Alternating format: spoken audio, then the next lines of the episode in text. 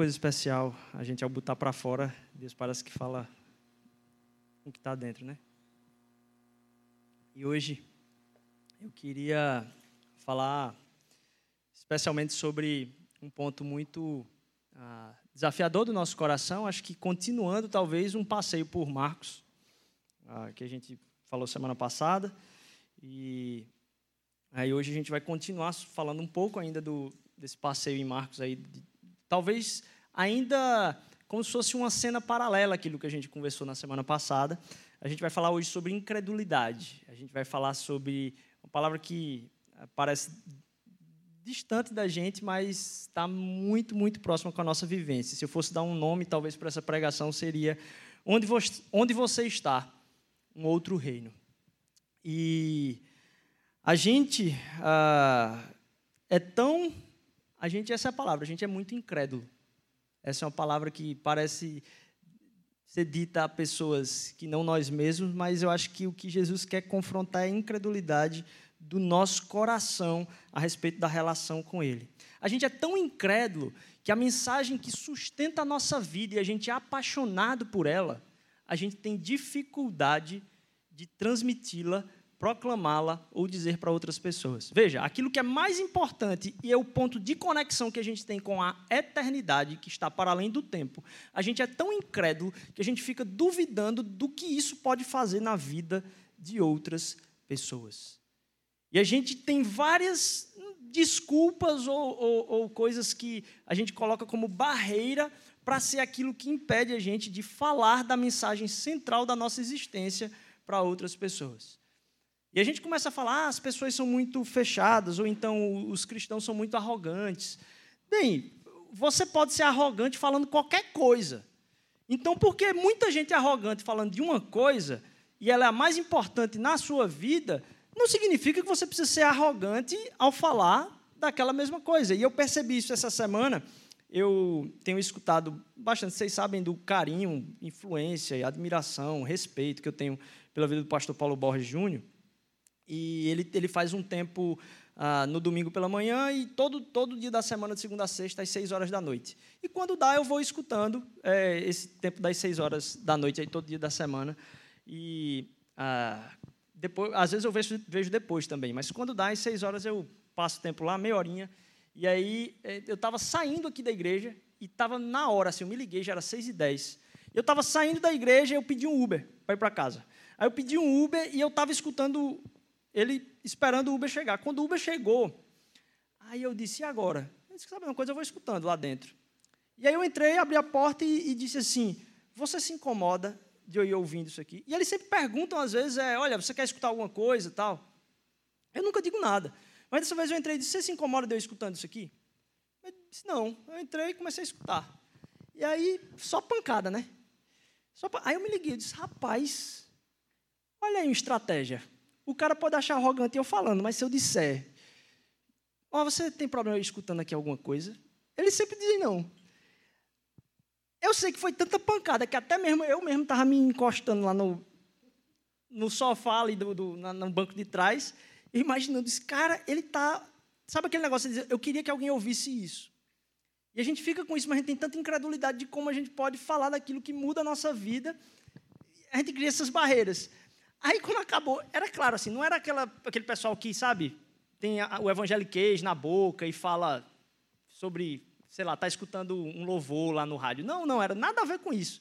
Mas quando acabou a corrida que eu desci, o cara olhou para trás e disse: Olha, Deus abençoe o seu restante do seu dia, tá bom? Eu, tá bom. Desci, Deus abençoe também. Eu me liguei, eu disse que saber amanhã, quando eu for para a igreja, eu vou botar de novo. Aí eu peguei uma de um outro dia lá qualquer, botei no aleatório, esperei o Uber chegar em casa, dei o play. Você se incomoda de eu escutando um negócio aqui? Não, não, não incomodo não. Eu chego aqui, zero evangeliquez, você vê que o cara não é cristão. Quando eu cheguei aqui na igreja, o cara, Deus abençoe o seu dia, tá bom? Tá bom. E aí eu entro. E aí, uma outra vez, essa semana, pelo menos três vezes eu fiz isso. E eu me toquei, nossa, quão distante eu fico da realidade, daquilo que muda a minha vida, pode impactar a vida de outras pessoas. E tá bom, se hoje as pessoas acham que você se intrometer na vida delas do nada, assim, contando algo tão profundo é desse jeito, ok. Eu vou agora fazer uma seleção agora aqui de pregação. E dizer assim, playlist do Uber aqui, playlist de, é, sei lá, até do ônibus. Se tiver o, o cara com o som alto do lado, eu vou botar agora isso também. Mas eu, eu, me deparei ao mesmo tempo com estratégia. Eu disse, nossa Deus, que massa, vou separar isso. Mas com a minha incredulidade também de imaginar, poxa, como eu tenho que fazer isso? Como eu tenho que tratar isso como importante na minha vida também?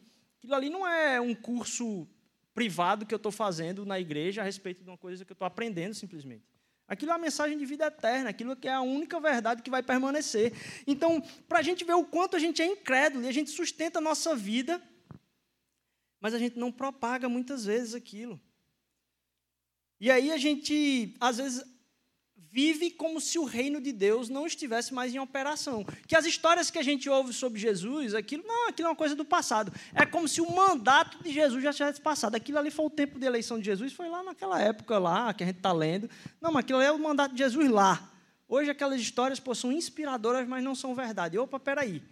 E é sobre isso que eu queria conversar com vocês. E aí, começando, a gente vai pegar três textos. Dois deles são um pouco maiores, são sete versículos, e um são dois versículos. O primeiro texto está lá em Marcos, no capítulo 6, versículo de 1 a 7.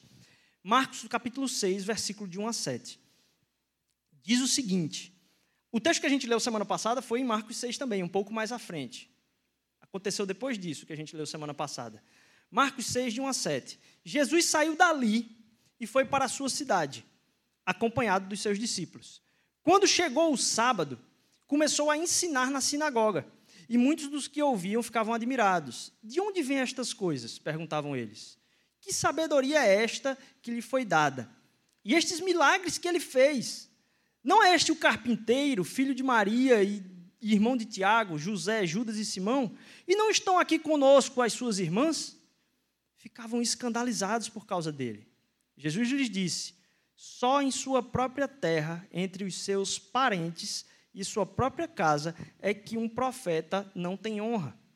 E não pode fazer ali nenhum milagre, exceto impor as mãos sobre alguns doentes e curá-los. E ficou admirado com a incredulidade deles.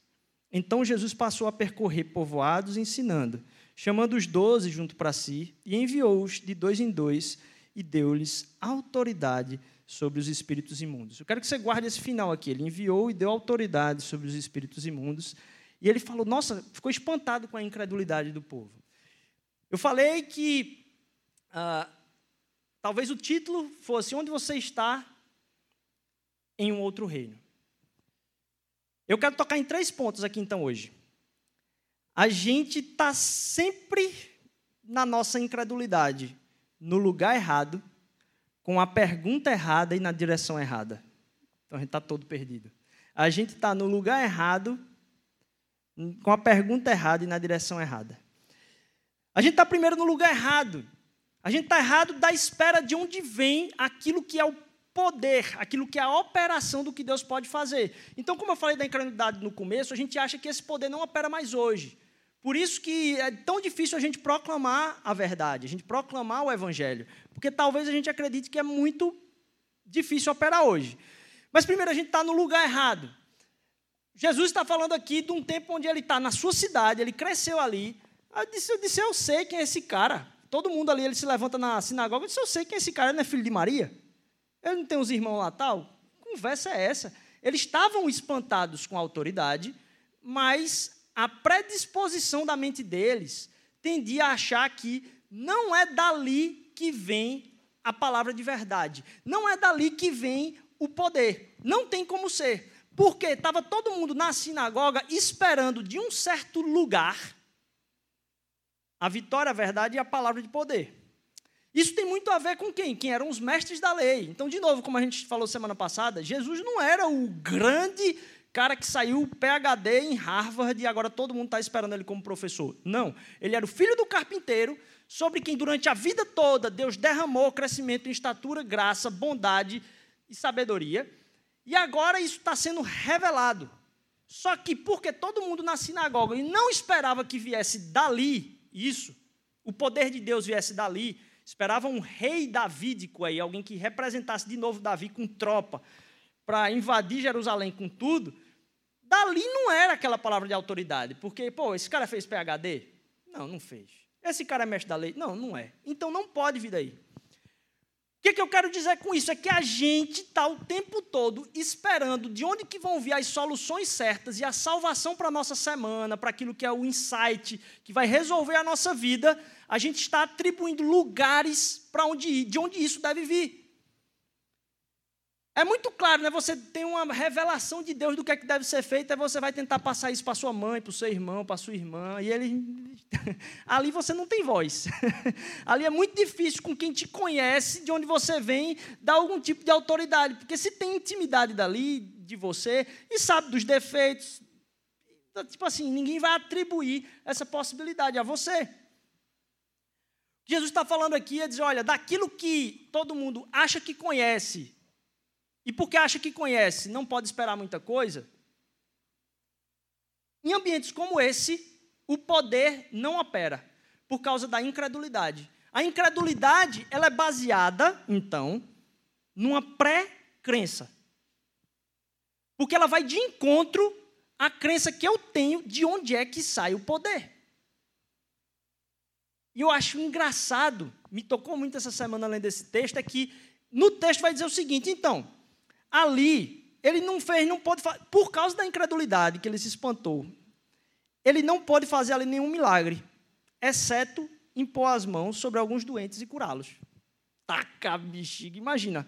Não, não aconteceu nada ali não, só uns doentezinhos que ele operou ali e só botou a mão em cima e curou. Mas só isso por causa da incredulidade deles.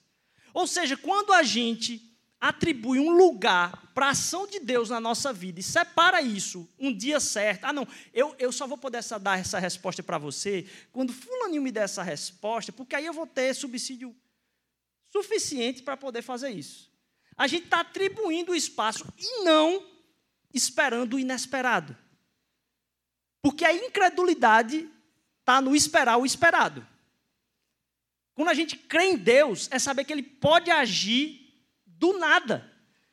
E o que é que isso faz com o nosso coração? Está atento e aberto e disposto e sensível a ouvi-lo em qualquer situação. A sair daqui, a resposta que você tem para quarta-feira está do outro lado daquela porta ali já. A estar tá atento, coração disponível, sensível ao que ele pode falar. Porque a gente pode estar esperando um mestre da lei vindo de Jerusalém e a gente está em Nazaré e vai sair um cara das brenhas de Nazaré para falar. No meio de um bocado de cara entendido, você está, pastor, eu preciso ter uma palavra com você. Aí você passa em algum lugar, dizer, vamos marcar dia tal. Aí você está terminando, eu marco de almoçar com você, e aí você está terminando de conversar com alguém que está mexendo no cimento na obra que você está, talvez perto ali, junto cuidando. E aí você diz, ei, cara, desculpa aí que eu tenho um horário marcado com o pastor. E você está angustiado para Deus falar com você na reunião, na mesa com o pastor. Não sabendo que Deus pode estar tá falando é através do cara que está conversando com você ali. Semana passada Deus fez isso comigo. Gastou um dia, meu, manhã toda. Disse, meu irmão, eu aqui, esse cara da obra falando para caramba. E Deus falou através foi do cara. Só nocaute assim. E eu tendo um bocado de coisa para fazer. Espere do inesperado, porque você não pode atribuir lugar. Devido à nossa incredulidade, a gente tem primeiro a cabeça no lugar errado. A gente está esperando de algum lugar. E o que Jesus quer que a gente entenda é que pode vir a qualquer momento, de qualquer lugar. Gerar consciência do inesperado. Você. E talvez muitas coisas não estejam acontecendo, a gente dá, sabe, a gente sai daqui, sabe o que isso faz? Que a gente sai daqui no domingo dizendo, poxa, que bom que eu fui para o domingo aquele dia, cara. Eu estava na dúvida, sabe? Se eu estava eu estava na dúvida se eu ia para a igreja, eu estava tão cansado. Eu quase que não fui para a igreja porque eu estava muito cansado. Graças a Deus que eu fui para a igreja e, poxa, ó, ó como eu saio renovado, ó como está minha semana agora tal. Achando que isso é o ponto de credulidade na vida da gente. Quando aquilo que é bênção, que a gente acha que está comendo da mesa de Deus, é na verdade migalhas daquilo que Ele quer dar para a gente. Só, a gente só está comendo migalha por causa da nossa incredulidade. É como se eu dissesse, é, ele vai fazer umas curas ali. E o, o, nível, o grau de espiritualidade, de conhecimento de Deus que você atribui à sua jornada com Ele, às vezes está muito atrelado à incredulidade que você tem de esperar o tempo todo a ação dele na sua vida, esperar o que ele pode fazer. Porque devido à incredulidade, a gente dá graças a Deus pelo mínimo que a gente pode ah, ser pleno na relação com Ele. A gente comendo migalha e dando, oh, que bom. E Jesus disse, rapaz, por causa da incredulidade desse cara, eu queria, eu queria fazer tantas outras coisas aqui. Isso impede a nossa visão do poder que quer operar na nossa vida. Poxa, eu não sei como falar com esse cara a respeito de Jesus. Eu vou botar aqui é um vídeo mesmo para esse cara ver no Uber aqui e ele vai. Pô, vai ser bênção. Mas isso é fruto da minha incredulidade não, de não gastar tempo em oração. Deus, dá estratégia para eu falar com as pessoas. Porque, de novo, não é que o assunto é arrogante. As pessoas são arrogantes sobre o assunto do Evangelho. Então, não é que proclamar o Evangelho é arrogância. Não. Aí, por causa disso, você se esconde, a gente se esconde, né? eu quero me colocar no meio, se esconde atrás de não falar do Evangelho, por causa que outras pessoas são arrogantes falando do Evangelho. Não é o Evangelho que é arrogante, é a pessoa. Então vamos gastar tempo é procurando um jeito de ser amoroso, bom, verdadeiro, justo, falando do Evangelho. Mas a gente não gasta esse tempo. E devido à nossa incredulidade, a gente não se aproveita. E a nossa vida com Deus é como se fosse, ah, ele foi lá e só curou algumas pessoas ali e tal mas não pôde fazer mais nada, devido à incredulidade que espantou Jesus. Mais para frente, então, a gente está esperando do lugar errado. Mas a gente também está fazendo a pergunta errada. E aí eu quero que vocês saltem para Marcos capítulo 9, versículo de 17 a 24. Marcos 9, 17 a 24. A gente também está fazendo a pergunta errada. Um homem no meio da multidão, olha, está aqui atrás. Um homem no meio da multidão respondeu: Mestre, eu te trouxe o meu filho que está com um espírito que o impede de falar. Eu estava tendo uma conversa com o Edu essa semana e aí eu fui ler sobre uma outra pergunta. Esse texto, e Deus começou a também tratar algumas coisas no meu coração. Um homem no meio da multidão. Que multidão é essa?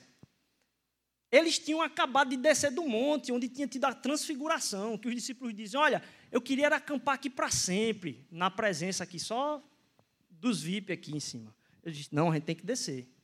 Quando eles descem, os discípulos que tinham ficado lá embaixo, imagine o cara descendo do monte e a treta rolando lá embaixo, porque eles encontram tá, os discípulos e uma multidão ao redor. Eu digo, pronto, lascou.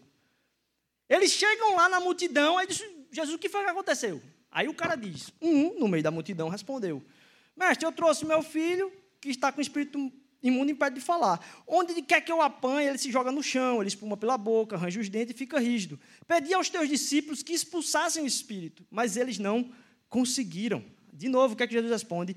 Ó oh, geração incrédula, até quando eu vou estar com vocês? Até quando eu terei que suportá-los? Traz aí o menino. Então eles os trouxeram. Quando o espírito viu Jesus, quando o espírito viu Jesus, não teve chama na frente, todo mundo. Não, o viu de longe Jesus.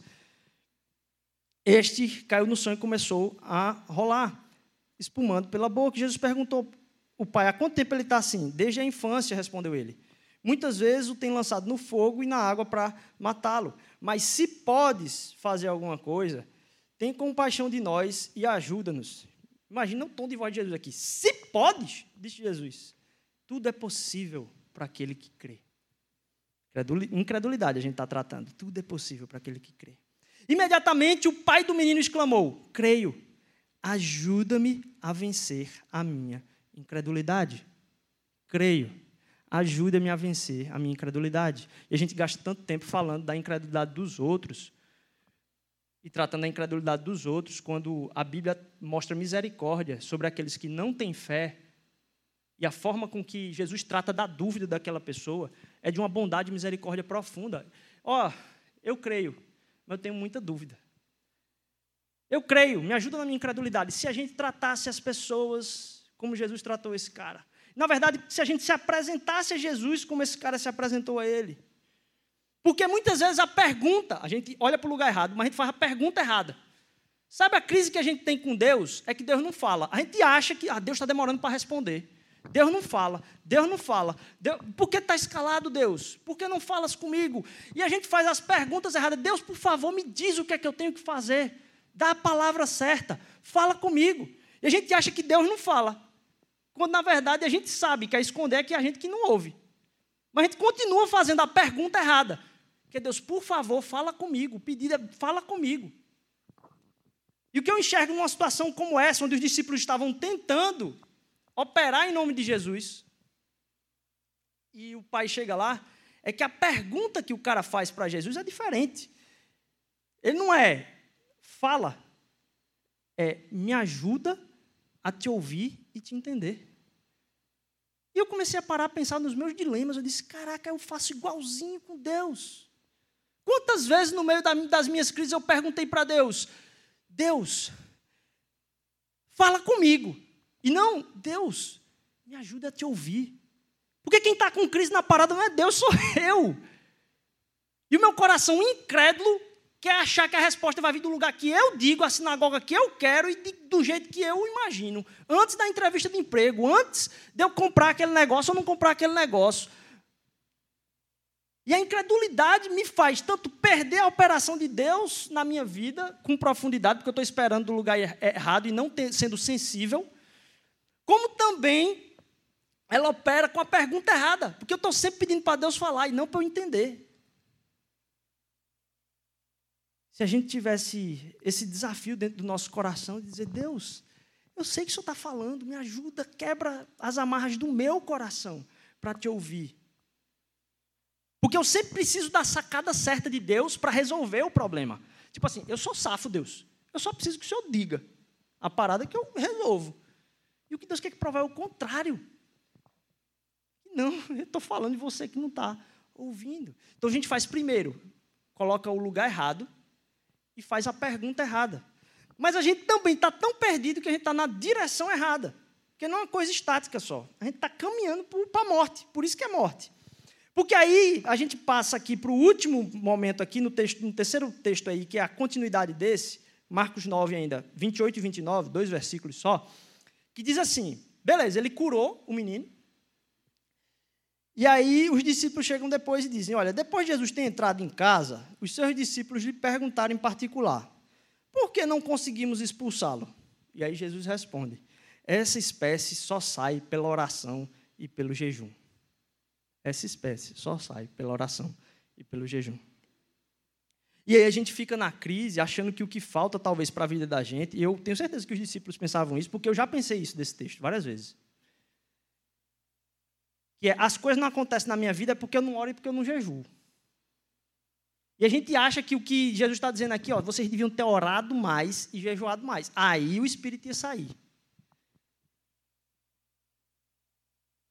A gente está sempre buscando a habilidade que Deus pode dar para que agora a gente tenha a capacidade de executar. A gente está sempre buscando aquilo que tem que se fazer para que a minha vida seja correta, para que a minha vida seja abençoada, para que a minha vida seja plena. E a gente distorce completamente o que Jesus estava querendo operar nesse momento. Quando eu me toquei disso, eu disse: Nossa, como eu caio nessa cilada o tempo todo. Jesus se espanta primeiro com a incredulidade. E agora os discípulos fazem uma pergunta de crise. A gente está em Marcos 9. E a gente já falou lá que em Marcos 6, o que é que Jesus tinha acabado de fazer quando aconteceu na sinagoga? Ele disse: Tá, beleza vou juntar aqui os doze e vou mandar eles com autoridade para expulsar os espíritos imundos. Então aqui está sendo revelada a crise dos apóstolos lá, dos discípulos, porque estava a multidão ali pressionando e não estava saindo nada. E a confusão estava feita. E aí os discípulos estão em crise. Eu disse, gente, a gente, um capítulo antes, estava voltando daquela viagem, dizendo para vocês, Jesus, os espíritos se submetem. Jesus, os demônios se submetem, cura, expulsão, tudo acontece. E os discípulos voltam maravilhados. Aí agora aqui eles dizem: Ô gente, por que, que não deu certo? Não estava dando agora há pouco? Eu não tinha tido a resposta certa, eu não ando contigo e tá filé. E aí Jesus responde: o que falta é jejum e oração. Jesus está dizendo aqui não é porque eles jejuaram pouco e oraram pouco. É porque eles estavam acreditando que, baseado na relação que eles tinham tido com Jesus e o envio de ontem, eles já tinham pego a sacada. É que Jesus já tinha falado com eles. O problema de Deus falar com eles já tinha acontecido. Eles tinham sido enviados, poder agora eu tenho. Eu vou é agora manifestar. Por que, que eu não consigo? Eu não podia fazer? Por que, que eu não consigo mais agora? Por que, que não está funcionando? E Jesus está falando assim, ele disse, não, vocês estão para a direção completamente troncha aí, cara. Vocês estão achando que tem a ver com a capacidade que eu dei para vocês. Não tem a ver com a capacidade. Tem a ver com a submissão daqueles espíritos à autoridade daquele que é eterno. Não a vocês. O que falta de jejum e oração na vida de vocês é para vocês entenderem que jejum e oração não faz. Tem uma coisa que não faz nada no mundo, é jejum e oração, do ponto de vista pragmático. Porque você está sem fazer nada. Né? É a única coisa que você, tipo, não faça nada. Tipo assim, se tranque, converse com Deus e pare de comer. É a coisa que não opera nada. E o que Jesus está dizendo para eles é para vocês entenderem que quando vocês estiverem aos meus pés, a operação disso aí não é vocês. O poder não é de vocês. Não é uma capacidade otorgada a vocês, é a mesma autoridade que opera através de mim. Então faltou jejum e oração para vocês, para vocês entenderem que não são vocês. Vocês estão muito arrogantes e orgulhosos. A vida de vocês não dá certo não é porque vocês fizeram algo errado, não. É porque vocês acham que vocês podem fazer algo certo ainda. Essa é a parada. Porque você acha que dá para fazer algo certo, é que está tudo errado. Quando a gente depende de Deus em tudo, essa incredulidade sendo dissipada na nossa vida, a gente acreditando no poder que opera em nós mas que não é nosso, não é capacidade. A gente entende que a gente também está, não só buscando um lugar errado, fazendo a pergunta errada, mas a gente também está na direção errada, porque a gente quer ouvir e dizer, beleza, Deus, vou lá, fazer. Aí a gente volta e Deus, por que não deu certo? Porque faltou você não fazer nada. Jejum e oração. Entender que é eu que vou fazer. E a gente começa a ir para a direção errada. Beleza, Jesus, vou fazer. Beleza, Jesus, vou fazer. Achando que o que Deus vai dar para a gente numa relação profunda, de plenitude com Ele, é capacidade. E a relação com Deus não desenvolve capacidade. É isso. A relação com Deus não vai te safar de desenvolver uma capacidade para resolver sua semana. A relação com Deus não resolve capacidade nem desenvolve capacidade. A relação com Deus desenvolve dependência. E quantas vezes a gente quer a relação com Deus para a nossa independência. Quantas vezes naquela mesma coisa? Crise, busca a Deus. Deus resolve, a gente fica feliz e se afasta de Deus. Crise, busca a Deus. Deus resolve, a gente fica feliz e se afasta de Deus. Porque a relação é para a nossa capacidade. Mas a relação com Deus desenvolve a nossa dependência dele, nossa submissão. Então a gente está indo na direção errada também na nossa incredulidade. Porque o poder não está na capacidade, mas no conhecimento dele. E a gente tem a crença de achar que aquilo que Deus fala vai gerar em nós uma capacidade maior. Vou, tá vou saber lidar melhor com a vida. Quando, na verdade, é uma dependência e submissão. O desenvolver da relação com Deus faz é dependência e submissão na nossa vida. Porque aí, quando a gente está bem resolvido, tem duas coisas que acontecem. A gente tem coragem. E eu estava tentando achar essa frase que veio hoje de manhã, mas acho que é, é muito mundana para falar aqui, por isso que Deus não deixou eu achar, do Daniel Furlano, Falha de Cobertura, que dá muito para confundir coragem com burrice. É, porque a gente, quando está resolvido e acha que dá para fazer, aí a gente quer ter coragem, a gente quer ser uma pessoa corajosa. A gente busca capacidade na relação com Deus. E o Deus, que Deus quer desenvolver em nós é dependência e submissão. Daí a gente tem coragem, mas coragem também pode ser confundida com cara de pau. Tem gente que tem a coragem de roubar. Então, ousadia e coragem tem para roubar também.